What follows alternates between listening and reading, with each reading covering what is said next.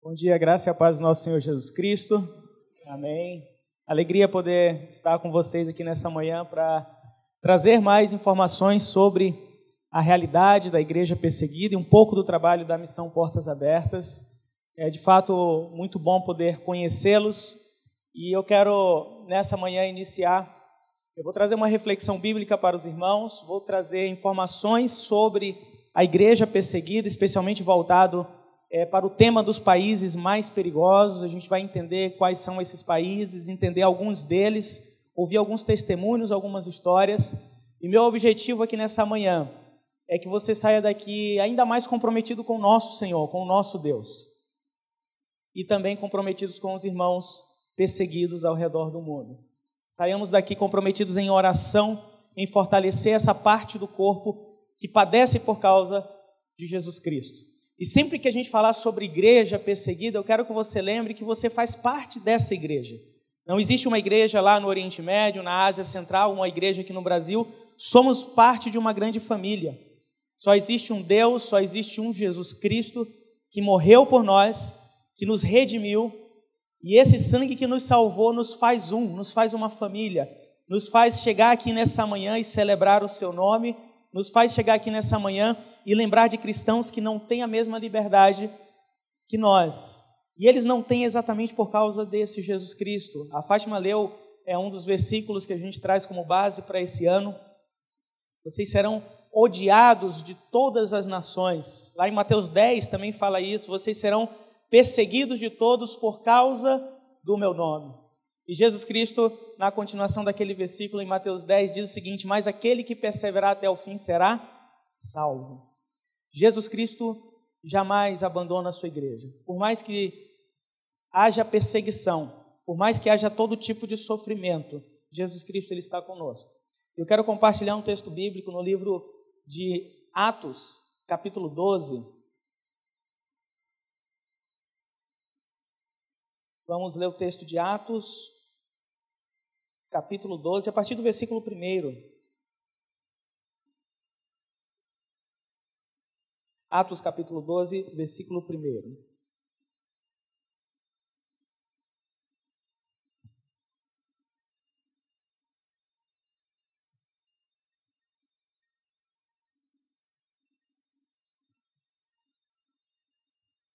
Todos acharam? O texto nos diz o seguinte: Por aquele tempo mandou o rei Herodes prender alguns da igreja para os maltratar fazendo passar a fio da espada a Tiago, irmão de João.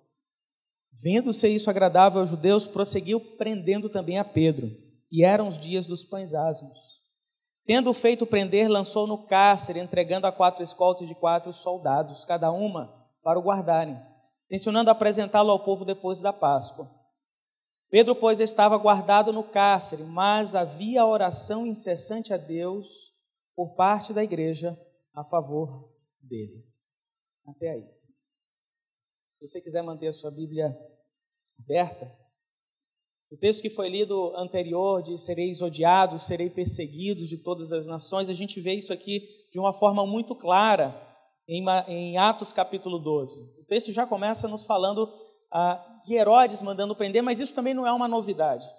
A gente vê que, se você voltar um pouquinho mais, no capítulo 9 de Atos, é, Saulo começa a perseguir a igreja de Jesus Cristo.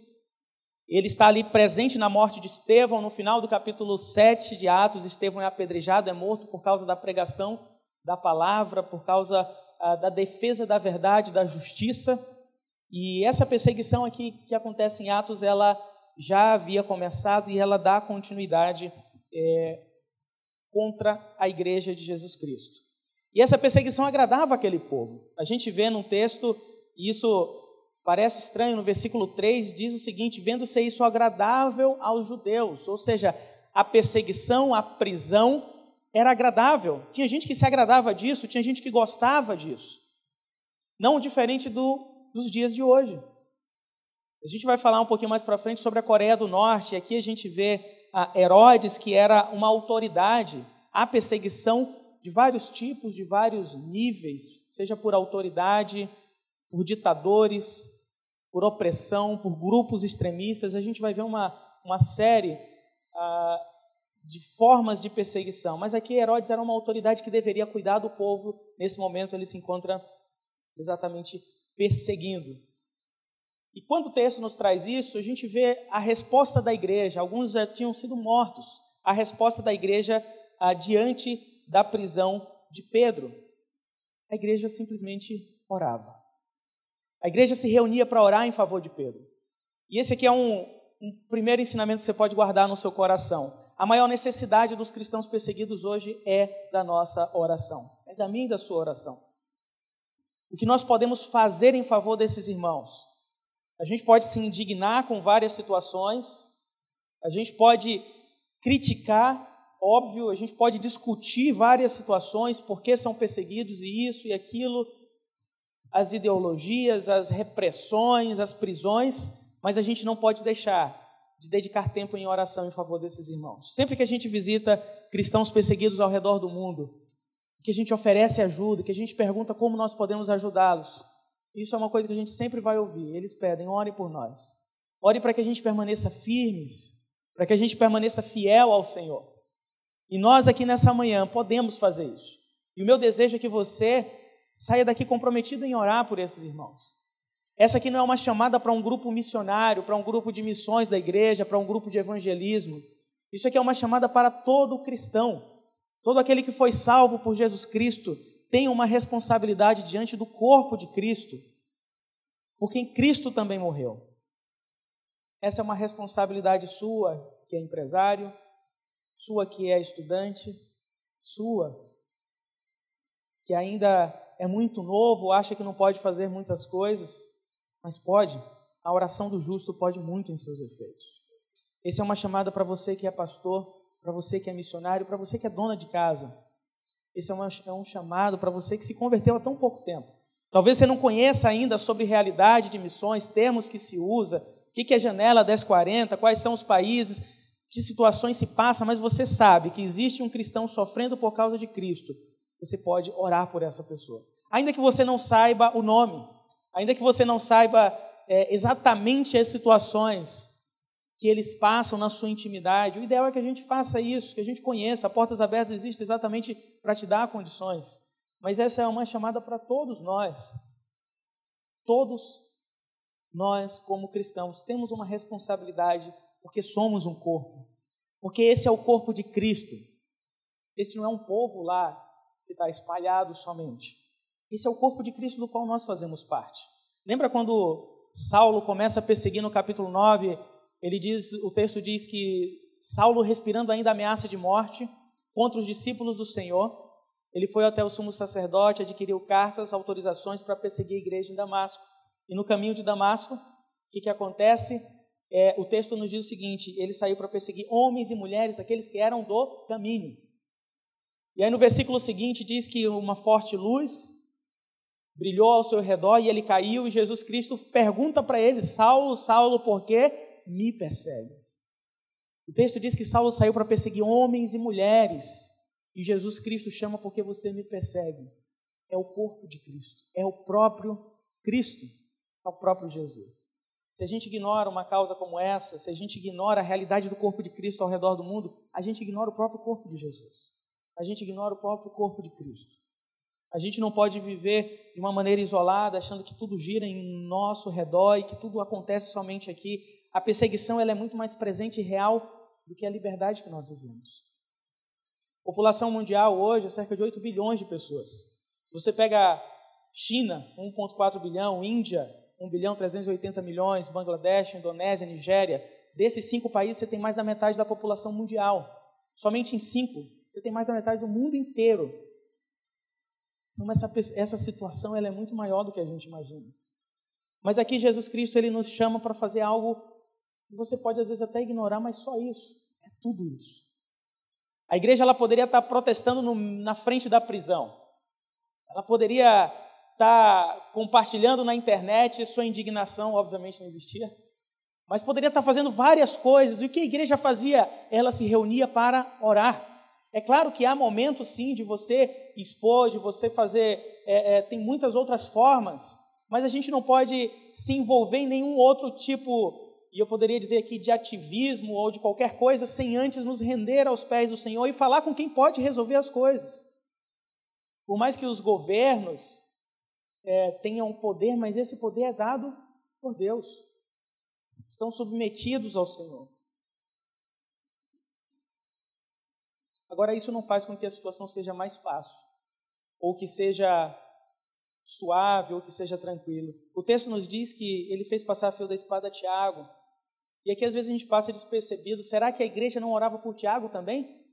Tiago foi morto. O texto começa dizendo que Tiago foi morto. Será que não existia irmãos orando por Tiago? É óbvio que existia. Existia uma igreja, Tiago era conhecido daquela igreja. E Tiago, ao ser preso e depois morto, havia também oração. Pedro estava pronto para ser morto também, mas Deus o libertou. A igreja também orava por Tiago. E uma das coisas que a gente aprende aqui, e que isso, mesmo com tanta dificuldade, é algo que a gente precisa guardar no nosso coração, é que Deus ele sempre ouve as nossas orações, mas nem sempre atende da forma que a gente gostaria. Tiago foi morto, Pedro foi liberto. A igreja orava por Tiago, a igreja orava por Pedro. O que, a gente aprende? Isso aqui é algo que eu tenho certeza que se a gente abrir oportunidade, qualquer um de nós nessa manhã poderia compartilhar de situações das quais nós oramos para o Senhor e muitas vezes Ele não responde como a gente ora, como a gente gostaria. Cada um de nós, do mais novo ao mais velho, a gente tem experiências como essa. Só que mais importante do que Deus atender as nossas orações é a gente saber que nós temos um Deus. Isso é tudo. Nós temos um Deus. E é o Deus verdadeiro. Se Ele atende a nossas orações da forma que a gente gostaria, louvado seja Deus. Se Ele não atende a nossas orações do jeito que a gente gostaria, louvado seja Deus. Isso aqui, meus irmãos, é algo difícil de se aprender, mas é algo fundamental na vida cristã. Nossa alegria, nossa satisfação deve ser no fato de termos um Deus e não ter um Deus que nos atende. Deve ter um Deus que já nos salvou, que já nos curou, que já nos deu a vida eterna, que já enviou o seu Filho Jesus Cristo para morrer na cruz por nós. E isso é o maior benefício que a gente pode ter. Isso significa, meus irmãos, que essa alegria, essa satisfação que a gente tem na presença de Deus, ela deve ser muito maior do que ter os nossos, nossos pedidos, as nossas necessidades atendidas. É claro e óbvio que isso vai ser extremamente difícil. A perseguição ela não é romântica. Quando a gente fala, a igreja é, é, enfrenta a perseguição, a igreja cresce. Em muitos lugares onde há perseguição, isso é verdade, mas há outros lugares que a igreja diminui. Nenhum marido gosta de ver a sua é, esposa sendo levada, sendo torturada, nenhuma mulher gosta de, ficar, de se tornar viúva, filhos órfãos. Isso é desafiador isso é difícil, e aqui a gente poderia citar a situação de cada um de nós aqui. Mas o que nos traz a alegria e a certeza é de que exatamente nós temos um Deus que, independente das circunstâncias, nós precisamos confiar. E mesmo nos dias que a gente não acorde, não desperte tão alegre, a gente precisa saber: eu tenho um, um Senhor que é suficiente na minha vida. Mesmo que a gente passe por tribulações e dificuldade, eu tenho um Senhor que é suficiente na minha vida. E mesmo diante do choro, diante da lágrima, eu tenho um Senhor que é suficiente e tudo o que eu preciso está nele. E eu lembro de Paulo, lá mais na frente, em 2 Coríntios capítulo 4, versículo 16, ele fala o seguinte, passando por toda dificuldade, toda tribulação, todas as situações, ele diz, ainda que o nosso homem exterior se corrompa, contudo o nosso homem interior se renova de dia em dia. E ele diz: Porque a nossa leve e momentânea tribulação produz em nós um peso eterno de glória acima de toda comparação. Não atentando nós nas coisas que se veem, mas nas que se não veem. Porque as que se veem são temporais, e as que se não veem são eternas. Irmãos, é a palavra de Deus suficiente para nossas vidas. E mesmo diante do sofrimento, diante das lágrimas, se a gente crê no Senhor e perseverar, mesmo com a nossa fragilidade, a nossa debilidade, eu gostaria de desafiar você a fazer duas coisas. Não sei a situação que você passa, o sofrimento e a dificuldade, mas duas coisas você pode fazer. A primeira, no meio desse sofrimento, no meio das tribulações, orar ao Senhor o seguinte: Senhor, me dê forças para perseverar, para passar pela tribulação, para passar pela dificuldade.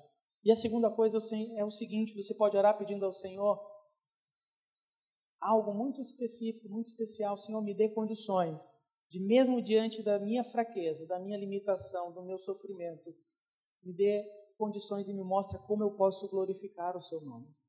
Nós não glorificamos o nome do Senhor somente quando tudo vai bem. Quando a gente tem recursos, quando a saúde está maravilhosa, quando o emprego está em alta, quando tudo vai bem. Nós glorificamos o Senhor em todas as circunstâncias, inclusive na ausência, no sofrimento, na necessidade, na confusão, muitas vezes, que nós enfrentamos em tantas áreas. Pergunte ao Senhor como eu posso te glorificar, mesmo não sabendo como as coisas vão acontecer, mesmo não vendo uma solução. Eu sei que o meu redentor vive. E isso é suficiente. A nossa alegria, a nossa convicção deve estar nisso. E meus irmãos, quando a gente olha para a igreja perseguida, a gente vê pessoas que têm essa perspectiva. Elas não têm uma outra opção. Elas vivem isso todos os dias. Eu quero passar algumas imagens, alguns slides, e a gente vai falar é, exatamente dentro desse contexto como esses irmãos é, vivem essa confiança no Senhor. Eu quero mostrar um mapa para vocês, é um mapa que vocês já conhecem, mas eu quero trazer alguns detalhes, que é a lista mundial da perseguição, os países onde há maior nível de perseguição religiosa. E essa perseguição que começa ali, ela continua ao longo do tempo e a Portas Abertas ela existe exatamente para fortalecer, para dar condições para que esses irmãos permaneçam vivos, firmes. Esse mapa que relaciona os 50 primeiros países, mas é importante que você saiba que a perseguição ela não se encontra somente em 50 países. Hoje mais de 70 países, pode passar o próximo, com níveis de perseguição. Aqui a gente tem 76. Imagina a quantidade de, de cristãos e desafios que eles enfrentam todos os dias por causa de Jesus, por causa desse Cristo que nós louvamos, que nós celebramos.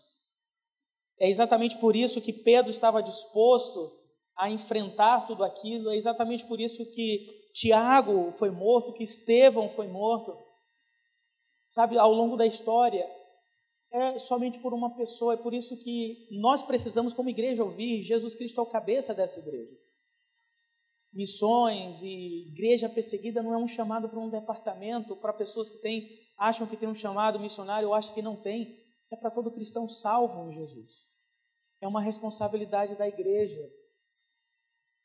entender essa necessidade. E aqui eu que gostaria que você olhasse para esse mapa. Eu tenho alguns deles ali no final. Se você realmente é, quer ouvir sobre, é, quer entender sobre esses irmãos, eu não sei se eu trouxe algum exemplar, mas você pode pegar comigo ali no encerramento. É um modelo de um mapa como esse daqui. E aqui, e aqui você pode pegar gratuitamente, não tem muito, então se você chegar no encerramento, somente depois que a gente der o amém final, você pode ir lá e pegar um mapa como esse. É um mapa gratuito, aqui tem os 50, obrigado, querido. Tem os 50 primeiros países dessa lista e você pode colocar no seu quarto, é, onde você quiser, para orar por esses irmãos. E eu queria te encorajar isso, porque aqui não é uma estatística somente. Aqui é muito mais que isso. Aqui são famílias, é o corpo de Cristo espalhado. E todas as vezes que nós oramos por um cristão perseguido, nós oramos por um membro da nossa família da fé. Eu queria te encorajar ao ser um intercessor pela sua família, os cristãos perseguidos ao redor do mundo. Pode passar?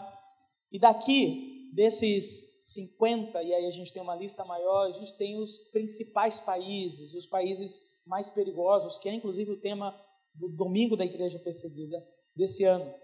Pela graça de Deus, a gente teve mais de 15 mil igrejas organizando durante esse mês esse tempo é, de conhecer, de orar pela igreja perseguida, mas a gente não precisa esperar que haja um evento, que haja uma, uma data específica para fazer isso. O meu desejo é que todos os dias você possa se envolver em oração por esses irmãos. E aqui eu queria que você guardasse, eu vou mencionar rapidamente quais são é, esses principais países, são 11 países, o primeiro dele é a Coreia do Norte, onde é o país mais hostil, o país mais difícil para ser um cristão. A Somália é o país número dois, que é um país difícil, de difícil acesso, é, um país com um alto nível de perseguição e de pobreza também. Você tem Iêmen, Eritreia, eu vou comentar um pouco sobre a Eritreia daqui a pouco, a Líbia, a Nigéria. A Nigéria é o país com o maior número de morte de cristãos, é, de, não somente desse ano, o ano passado e o ano retrasado também. Paquistão, alguns deles têm, você tem a, a, as bandeiras aqui, é, o Irã, também que há muito tempo já é conhecido, é um, um país também com um número imenso de cristãos presos e graças a Deus durante esse ano muitos deles foram, alguns deles na verdade tiveram a sua liberdade, foram libertos. O Afeganistão, Sudão e Índia, que também vou comentar aqui nessa manhã. Pode passar o próximo próximo slide. Agora deixa eu explicar rapidamente o que, que a gente põe a imagem de um Fusquinha no meio disso tudo. Quem já andou de Fusca aí? Alguém já teve ou já andou de Fusca? Mais da metade da igreja. Se você teve, ou tem, ou já andou de Fusca, você sabe muito bem que é, não existe o bagageiro lá atrás, né? Não adianta, pessoal mais novo que não, não, não teve oportunidade, é, é, na frente, o bagageiro é na frente. O que, que acontece? Nessa história toda, a Portas Abertas, ela, ela tem o seu início marcado é, pela, pela obediência de um homem chamado irmão André, faleceu ano passado, é um holandês, nasceu na Holanda, viveu na Holanda, e ele usava um fusquinha como esse para contrabandear Bíblias para países do leste europeu. Tá vendo, garotada? Presta atenção nessa história. Ele fazia o seguinte: abria o Fusca aqui na frente, é o bagageiro no capô do Fusca, enchia de Bíblias, não cabia muitas Bíblias, 100 Bíblias em média, e viajava longas distâncias para países do leste europeu, para países do antigo bloco comunista que existia a antiga União Soviética. Mas aí tinha um problema, porque quando ele chegava com esse Fusca ali perto da fronteira, os guardas estavam lá para revistar o carro. A Bíblia era um material proibido, era um material ilegal. A Bíblia que nós temos hoje, ainda em muitos países, é ilegal, é proibido, não se tem acesso não se tem muitas igrejas, tem livros ou tem páginas, ou só tem na sua mente. E aí o irmão André com esse carrinho cheio de Bíblias chegava ali naquela fronteira, os guardas paravam e antes de revistar o irmão André orava. É uma oração que ele coloca aqui no seu livro, O Contrabandista de Deus. E nessa oração ele diz o seguinte, ele fala, Senhor Jesus, quando o Senhor estava na terra, o Senhor fez cego enxergar. Agora eu te peço que tanto os olhos daqueles que enxergam para que eles não vejam. E aí ele acelerava, imagina aquele barulhinho do Fusca, aquele cheiro que só o Fusca tem, acelera, passa pelos guardas, os guardas começam a revistar tudo, geralmente ficava um de frente para ele, olhando nos olhos, para ver se ele demonstrava algum tipo de nervosismo. Abria o bagageiro ali na frente, o capô do Fusca mexia, não via nada de Bíblia, fechava e mandava ele seguir viagem para a glória de Jesus Cristo. E durante muitos anos, de uma forma muito simples, o irmão André nunca pretendeu criar uma grande instituição, uma grande missão, ele simplesmente queria ir e fortalecer os cristãos nesses locais. E o nosso trabalho continua sendo ir e fortalecer os irmãos agora em muitos outros locais, porque a perseguição ela tem crescido a cada ano que passa. E aqui ele conta toda a sua história. Se você, eu recomendo esse livro aqui especialmente para gente que não gosta de ler. Tá? Se você tem dificuldade de leitura, esse livro aqui pode te ajudar, porque é um livro é, recheado de aventuras e aventuras que desafiam a nossa fé. A história do irmão André é, e muitas outras experiências de como ele acessava esses países está disponível ali também é, no encerramento, tá, na mesinha do contrabandista. Tem outros dois livros, tá? Esse contrabandista aqui, ele é o primeiro, tem a imagem do Fusquinha.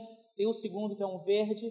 Esse verde ele dá continuidade a outras ações do irmão André, como, por exemplo, a entrada de um milhão de Bíblias que a Portas Abertas fez em 1981 na China. Naquele ano, numa noite, por meio de dois navios, a Portas Abertas conseguiu acessar um milhão de Bíblias para a igreja chinesa. Então, esse é um dos projetos que tem no outro verde. E o outro, terceiro, é sobre a ação ali do irmão André na África.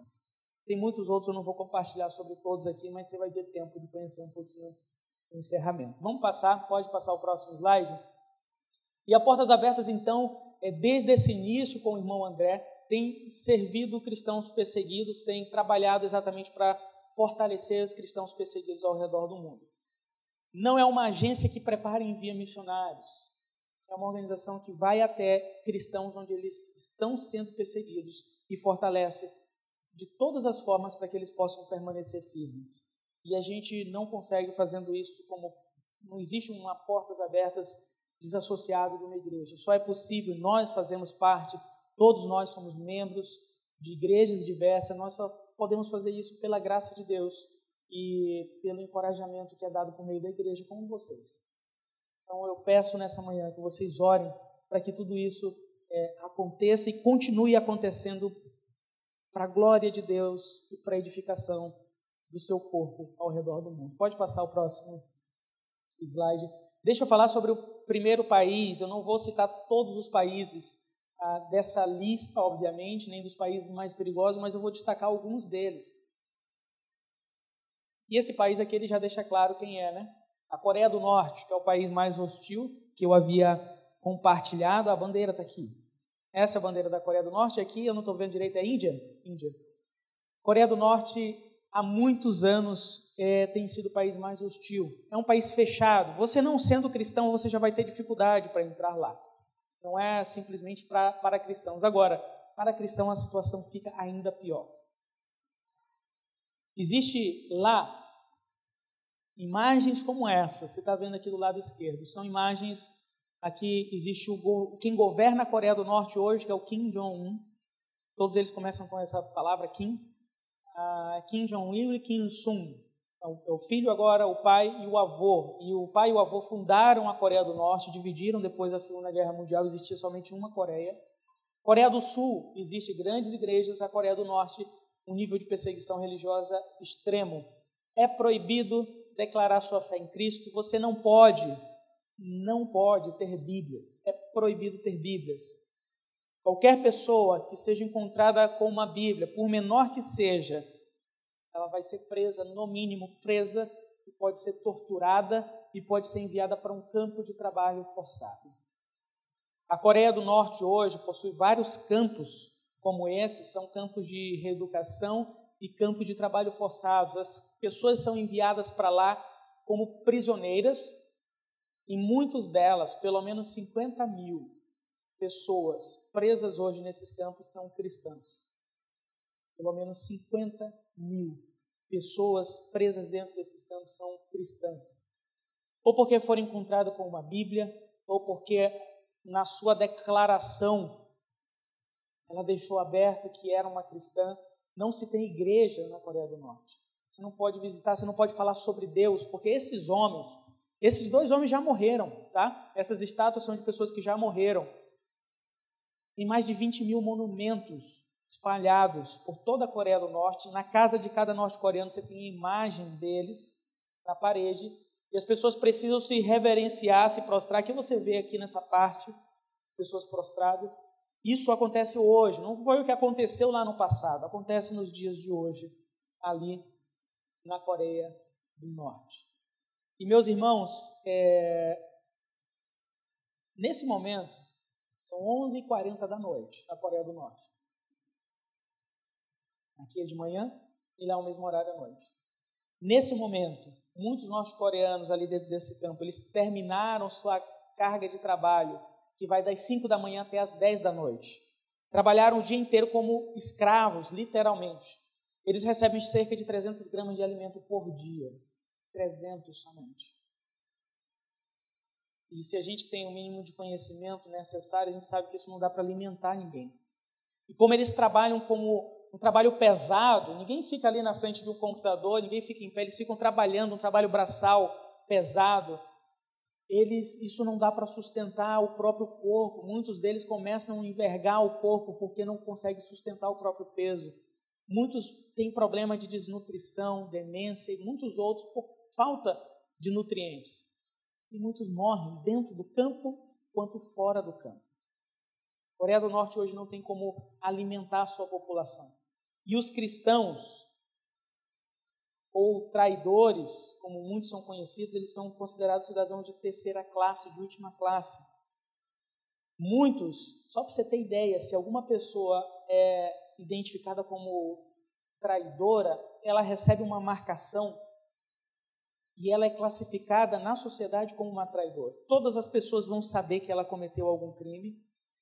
E a grande questão é: o seu filho vai pagar por isso, o seu neto vai pagar por isso. Existe uma. Pode passar o próximo slide? Deixa eu ver se tem. Passa mais uma, eu vou falar sobre esse jovem. Aqui. Inimigos da classe, sejam eles quem, quem forem, devem ter sua semente eliminada por três gerações. Essa é uma lei que existe na Coreia do Norte. Significa dizer o seguinte: se você cometeu algum crime, o seu filho se ele já existe, se ele já nasceu, ele vai pagar por esse crime. E aí imagina sua filha está lá e ela está grávida e o seu neto vai nascer. O seu neto ele já vai nascer condenado por causa desse crime. Isso é o que acontece hoje na Coreia do Norte. E os cristãos pagam um preço muito alto porque simplesmente ser cristão já é um crime. E muitos são presos, são torturados, nascem em campos de trabalho forçados, aquela foto anterior, pode voltar, que é a foto do Timothy. Esse é um irmão que a gente teve é, a oportunidade de conhecê-lo. Fugiu da Coreia do Norte. Os seus pais o abandonaram a, quando ele tinha seis anos de idade. Com seis anos de idade, ele foi abandonado, seus pais fugiram. E aí ele tenta fugir a primeira vez, tenta fugir a segunda vez, foi preso quatro vezes, três vezes na China e uma vez na própria Coreia do Norte. E quando foi preso na China, a China deportou ele para a Coreia do Norte. Só para você ter ideia, a primeira vez que ele foi deportado para a Coreia do Norte, as primeiras perguntas que fizeram para ele foi o seguinte: quando você esteve na China, você visitou alguma igreja? Você fez alguma oração? Você conheceu algum pastor ou missionário? No interrogatório dele ao voltar para a Coreia do Norte. Só para você ter ideia, aquelas pessoas tentam fugir porque já não suportam essa situação. E ele foi questionado, ele foi açoitado, colocaram ele dentro de uma prisão e ele ouvia os gritos das pessoas que eram torturadas. E aí, certa noite, ele fala que ele estava sentado naquela prisão, de tão apertado que era, não dava para todos dormirem, no chão, não importava onde. Eles sentavam no chão e encostavam a costa um no outro, sabe? Você apoia a costa ali na pessoa e ele disse que nessa, nessa noite, ocasionalmente, uma pessoa que tinha sido torturada foi essa pessoa que sentou, encostou nele, eles ficam ali, conseguem um apoio. E aquela, aquele homem estava pesando muito o seu corpo, ele dá um toque e fala para ele aliviar, para não empurrar muito. E quando ele vira, aquele homem simplesmente o corpo dele cai. Havia morrido nos seus costas, estava ensanguentado. E aí retiraram o corpo daquele homem, levaram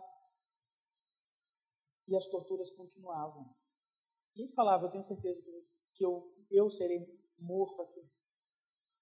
E aí, depois de ficar debilitado, não conseguir mais andar, doente, porque você não tem saneamento básico, você não tem cuidado nenhum, eles enviam ele para a casa da sua avó. Ele não podia andar sequer. E depois de muito tempo ele se recupera, a avó dele ajuda ele a fugir da Coreia do Norte mais uma vez. Só que ele sabia que se ele voltasse da próxima vez, ele seria executado. Porque isso acontece de fato. Seria executado diretamente. Ele viu gente sendo executada. No tempo que ele morava na rua, ali na Coreia do Norte, era muito comum pessoas amanhecerem mortas porque não tinham alimento, não tinham condições de sobrevivência. E isso acontece até os dias de hoje.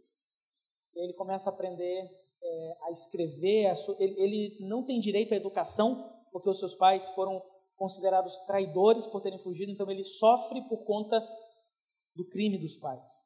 Ele não tem acesso à escola. E ele começa a aprender a escrever com carvão no chão. E é esse é o tipo de educação que ele, ele tem. Só para você ter ideia, nas escolas, uma das coisas que ele inclusive contou, nas escolas da Coreia do Norte, as crianças logo cedo elas aprendem a, a reverenciar aqueles homens, Kim Jong-un, Kim Il-sung, Kim Jong-il, e eles têm esses homens como é, soberanos, como autoridade suprema. O cristianismo não, não é permitido exatamente porque você tem um Deus que é supremo e eles querem ser considerados supremacia total. E aí esse esse jovem, o, o Timothy, imagina passar todo esse tempo desde a sua infância, ele começa a escrever e tal, aprende a escrever na rua, com nenhum recurso praticamente. E depois, quando ele vai para a China pela segunda vez, e que eu vou resumir bastante a sua história. Ele pede ajuda numa escola é, cristã na China, em Xangai. E aquelas, aqueles professores da escola, o diretor chega e fala o seguinte: Nós não podemos ajudar você. Nós não somos uma instituição diplomática, nós somos uma escola. Chama a polícia, a polícia açoita, prende. E nessa prisão ele tem certeza de que ele vai ser enviado de volta para a Coreia do Norte e será morto. Só que aí o que acontece na prisão da China? Ele fica preso até ser deportado, espera ser deportado para a Coreia do Norte. Naquela prisão na China, antes é, de ser enviado, de, ser, de ter a decisão para onde ele iria, uma garota daquela escola, 13 anos, uma menina, ela vê tudo aquilo que está acontecendo, porque ele foi arrancado daquela escola onde ele tinha pedido ajuda, e ela vê que foi desumano. Ela escreve uma carta envia para jornalistas e pede: Eu sei que eu não posso fazer muita coisa, sou uma garota, 13 anos, mas vocês podem fazer, e aí envia essa carta, e, essas cartas, e essa carta começa a ser publicada, e é enviada para grandes é, jornais e canais de notícias no mundo inteiro, como a CNN, por exemplo, o Washington Post, e eles pegam isso e começam a pressionar a China, e a China resolve deportar o Timothy não mais para a Coreia do Norte, e sim para as Filipinas. E aí ele sai e consegue a sua liberdade. A história dele é bem grande. Se você quiser conhecer detalhes, você me pede no final que eu te mando um link aí da. Ele passa aí praticamente uma hora só contando a sua história. Irmão, só para você ter ideia de como é a situação lá dentro. Imagina só você ser proibido, o que é hoje proibido, de usar calça jeans. Olha aí para a calça que você está usando. Calça jeans é proibido, sapato, tênis de marca, qualquer marca é, Nike, All Star, principalmente All Star, quem está de All Star, olha aí, ó, é prisão na certa, irmão, e ainda de calça jeans. Tudo isso, meus irmãos, cabelo, você não pode cortar e nem colorir o seu cabelo. Só para você ter ideia de como o negócio é, é bizarro, é estranho. Você não pode usar roupas diferentes. Então, tudo isso, ele fala que quando ele saiu a primeira vez e chegou na China, que ele viu, viu sentiu o cheiro de comida, ele viu comida, que existia comida diferente, porque ele achava que o país dele era tudo. Ele praticamente tem um colapso para desmaiar, porque ele nunca tinha sentido cheiros, sabores diferentes visto luzes coloridas. Se você compra uma televisão ali na Coreia do Norte, o governo ele vai tirar todos os canais ele vai deixar somente o canal do governo. E regularmente isso acontece com celular. Não existe celular é, de nenhuma marca estrangeira. Alguns pouca, algumas poucas pessoas têm acesso a celular ali dentro, mas é somente canais e ligações internas e informações do governo. E eles monitoram, regularmente entram na casa dessas pessoas para procurar saber o que, que, tá, o que, que eles estão é, fazendo, que tipo de informação eles estão acessando. Com a TV, com tudo. Só que nesse lugar, meus irmãos, tão hostil, quero que você lembre que Deus está presente também. Jesus está lá e a luz de Cristo brilha nesse local. Por mais desafiador que seja, nesses campos de trabalho forçado, a gente tem a oportunidade de ouvir pessoas e testemunhos de pessoas que conheceram a Cristo dentro de um local, talvez o pior local do mundo hoje. Cristo está lá. E esses irmãos estão dispostos a pregar, mesmo correndo risco de vida. E eu peço que vocês orem para que eles permaneçam firmes diante de toda essa situação. Deixa eu avançar mais para compartilhar. Pode passar. Dá uma olhada aqui rapidinho. Aqui é a Coreia do Sul, lá em cima a China e no meio é a Coreia do Norte. Isso é uma foto de satélite, uma foto noturna. Você vê que não existe energia. Na, ele falou que assim que não é somente uma escuridão física, mas uma escuridão espiritual. Mas aqui você vê que a Coreia ela não tem condição mesmo de sustentar com algo muito simples, que é a energia dentro do seu país. Pode passar. Essa irmã, que é autora desse livro aqui, A Fé Perigosa de Jó. É um livro da história de uma irmã da Coreia do Norte, que ela foge, só que saindo para a China, ela decide voltar para a Coreia do Norte. Ela decidiu, ela não foi deportada. Ela tomou a iniciativa de voltar. Qual foi a motivação dela? Pregar o evangelho para sua família, para seus amigos. E as pessoas diziam que ela não ia durar, que ela iria morrer, e ela diz exatamente essa frase: Eu sei, espero não durar muito, mas eu percebi de joelhos que é muito melhor testemunhar do que viver. Ela volta para a Coreia do Norte. O livro acaba assim, é um livro que a gente não, não tem fim, né? Não tem. O que, que acontece com ela depois? A gente não sabe. Mas até esse momento você é, pode ser bastante edificado e desafiado por meio da história dessa, dessa irmã. Pode passar o próximo slide. Deixa eu falar, compartilhar rapidamente o contexto de uma outra região, que é a região da África, África subsaariana, norte da África também. Essa aqui é uma foto bem emblemática nossa, não é uma foto de uma igreja destruída, tá, gente? Você acha que essa aqui é uma igreja destruída? Não é. Essa aqui é uma igreja viva, fortalecida no Senhor dentro de um templo que foi destruído. Quando a gente fala sobre a igreja perseguida, quando a gente vê exatamente, entende o contexto desses irmãos, é dessa forma que eles veem. Eu lembro de um irmão no Iraque, jovem, que vários templos na época pelo Estado Islâmico havia sido destruído, e ele diz o seguinte: eles podem destruir os templos, mas nunca destruirão a igreja. Nunca. E é exatamente isso. Na região da África, como por exemplo a Nigéria, que é um dos países também mais perigosos. Só para você ter ideia, a cada 24 horas, pelo menos 12 cristãos são mortos lá. Isso no último e no penúltimo ano. 24 horas, 12 pessoas são mortas. 12 cristãos são mortos. E são mortos por motivos relacionados à fé, não é porque morreu de um acidente ou de uma situação de saúde, foi por causa da fé, porque pregavam a Jesus Cristo. Uganda não é um país que faz, é, faz parte dessa lista, mas agora na, na sexta-feira, hoje é domingo, sexta-feira, 42 crianças foram mortas numa escola em Uganda. Extremistas invadiram aquela escola, tacaram fogo naquela escola, pegaram mantimentos e crianças foram mortas. Se não todas, mas praticamente todas elas eram cristãs, da escola, escola cristã. No dia 14 de abril de 2014, 275 crianças foram sequestradas no Chibok, na Nigéria, uma escola cristã também. Graças a Deus, muitas foram resgatadas, muitas foram entregues, e eu quero que você ore por aquelas que ainda não foram devolvidas para os seus familiares. Não precisa saber o nome delas. Se a gente soubesse, seria ótimo, mas você pode orar, Senhor, fortaleça aquelas meninas. Isso já vai fazer 10 anos ano que vem. E muitas delas continuam presas. Sabe, a Nigéria, não somente pelos, pelo Boko Haram, que é um desses principais grupos, ah, mas pastores de cabra fulani também têm perseguido muitos cristãos. Pode passar o próximo slide. Deixa eu falar, fazer um adendo rapidinho aqui sobre essa, essa imagem. Todo mundo já ouviu falar da Eritreia, certo? Eritreia. Quem conhece Eritreia? Todo mundo, quatro pessoas. Sim. Eritreia, depois você vai procurar um mapa. Eu vou deixar esse mapa, você vai procurar onde é fica. Eritreia fica no chifre da África. É um país também com níveis altos de perseguição. Está nessa lista que a gente está compartilhando do, do, do DIP, os, os países mais perigosos. E o quarto país, maior hostilidade, cristãos nesse país também são perseguidos. E muitos deles, quando são presos, são enviados para prisões militares. E nessas prisões militares, eles são colocados dentro de contêineres de metal. Hoje, na Eritreia, no dia de hoje, há centenas de cristãos que estão presos nesse nesses contêineres, por causa da fé em Jesus Cristo. Ali na Eritreia já deve estar de tardezinha, o sol escaldante, temperatura é alta durante o dia.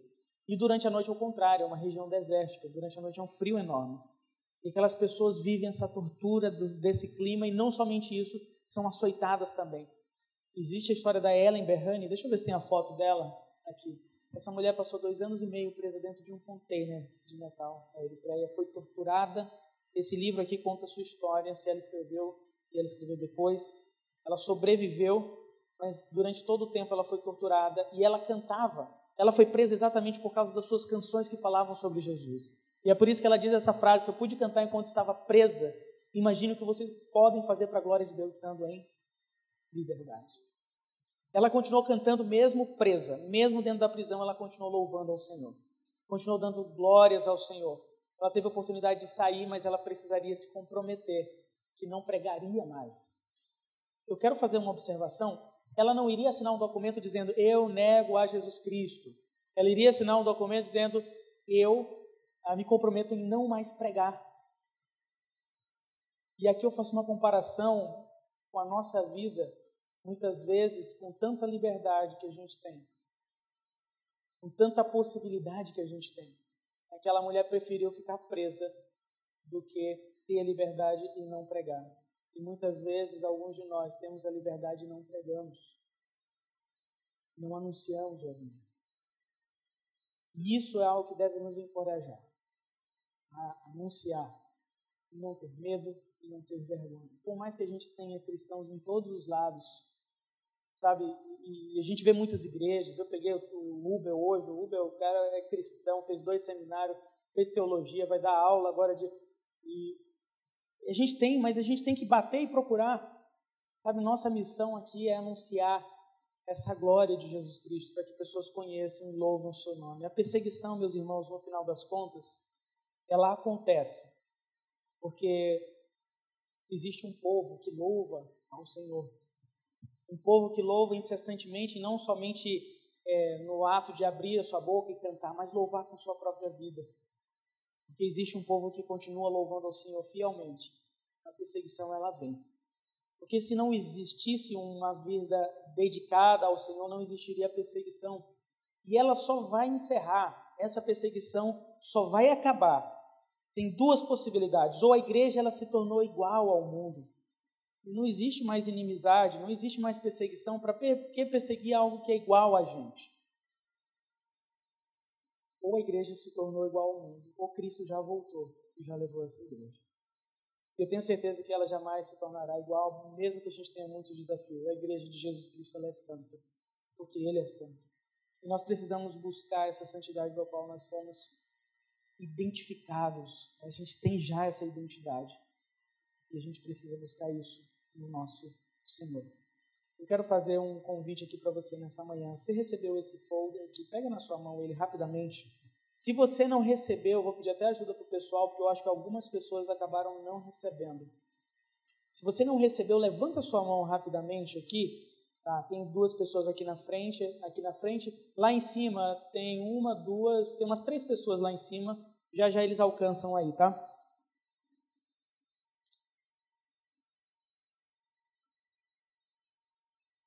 Vou te explicar para que serve isso aqui.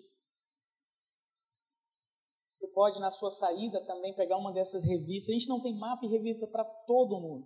Mas se você foi tocado, você quer realmente ler e conhecer, vai lá e pegue. Tá? Vai lá e pegue, é gratuito também. Tá bom? Essa revista, inclusive, conta algumas histórias desses, desse tema, Países Mais Perigosos. Uma das histórias também que é, a gente colocou aqui, que está no, no tema do DIP. Tem mais gente aqui. E eu vou explicar rapidamente. Esse folder, você pega ele na sua mão, no, no, verso dele, aqui no fundo, na parte de trás, tem a imagem do Fusquinha aí, sem matar a saudade. E tem as redes sociais da Portas Abertas. Se você tem qualquer uma dessas redes, acesse. No YouTube a gente tem é, séries de entrevista com cristãos perseguidos. Tem uma série que se chama Faces da Perseguição. Tem bastante informação lá. Quem tem Instagram, eu acredito que a maioria aqui deve, deve usar. A nossa rede social também lá você encontra várias informações, pedidos de oração, coisas urgentes que acontecem, é compartilhado por lá. Mas dentro você tem um formulário, e aqui é uma coisa muito importante, porque nem tudo a gente pode botar na internet. Nem tudo a gente pode publicar, nem tudo. Então, a gente manda e-mails também com informações mais restritas. Outras informações restritas a gente pode disponibilizar é, na revista. Então, se você quiser saber mais informações sobre a igreja perseguida, sobre o nosso trabalho, eu quero te encorajar a preencher. Eu vou até pedir para o pessoal, tem algumas canetas lá na mesa. Pode distribuir, não vai dar para muita gente, mas você pega essa caneta e vai passando a caneta. Augusto, você consegue distribuir. Aí você pega, preenche, passa para o irmão que está ao seu lado. No final, irmão, devolve a caneta lá, tá? À noite tem outra igreja para ir. Mas você quer receber informações, preenche, deixa com a gente Daqui a uns 20 a 30 dias você vai receber uma revista gratuita, tá? Uma revista que vai te apresentar como se envolver. Todos esses materiais que estão disponíveis, se você quiser adquirir, é, fique à vontade. E uma coisa que a gente sempre faz nas igrejas é adquirindo qualquer produto, você ganha a assinatura da revista por um ano já. Durante um ano inteiro você vai receber. Mesmo se você não queira adquirir ou não possa adquirir o produto, preencha essa ficha e deixa lá para a gente manter você conectado com esses irmãos por meio das informações, tá? Nosso propósito não é só que você saia daqui é, achando é, testemunhos muito fortes, mas é que a gente consiga caminhar ao longo dos anos orando por esses irmãos e fortalecendo a fé desses irmãos. Amém? Que Deus abençoe. Obrigado, pastor. Obrigado, Fátima. É, obrigado, Augusto, nosso querido voluntário aí também, que tem nos ajudado. Obrigado a todos vocês, tá? Antes de sair, eu aguardo você ali no estande.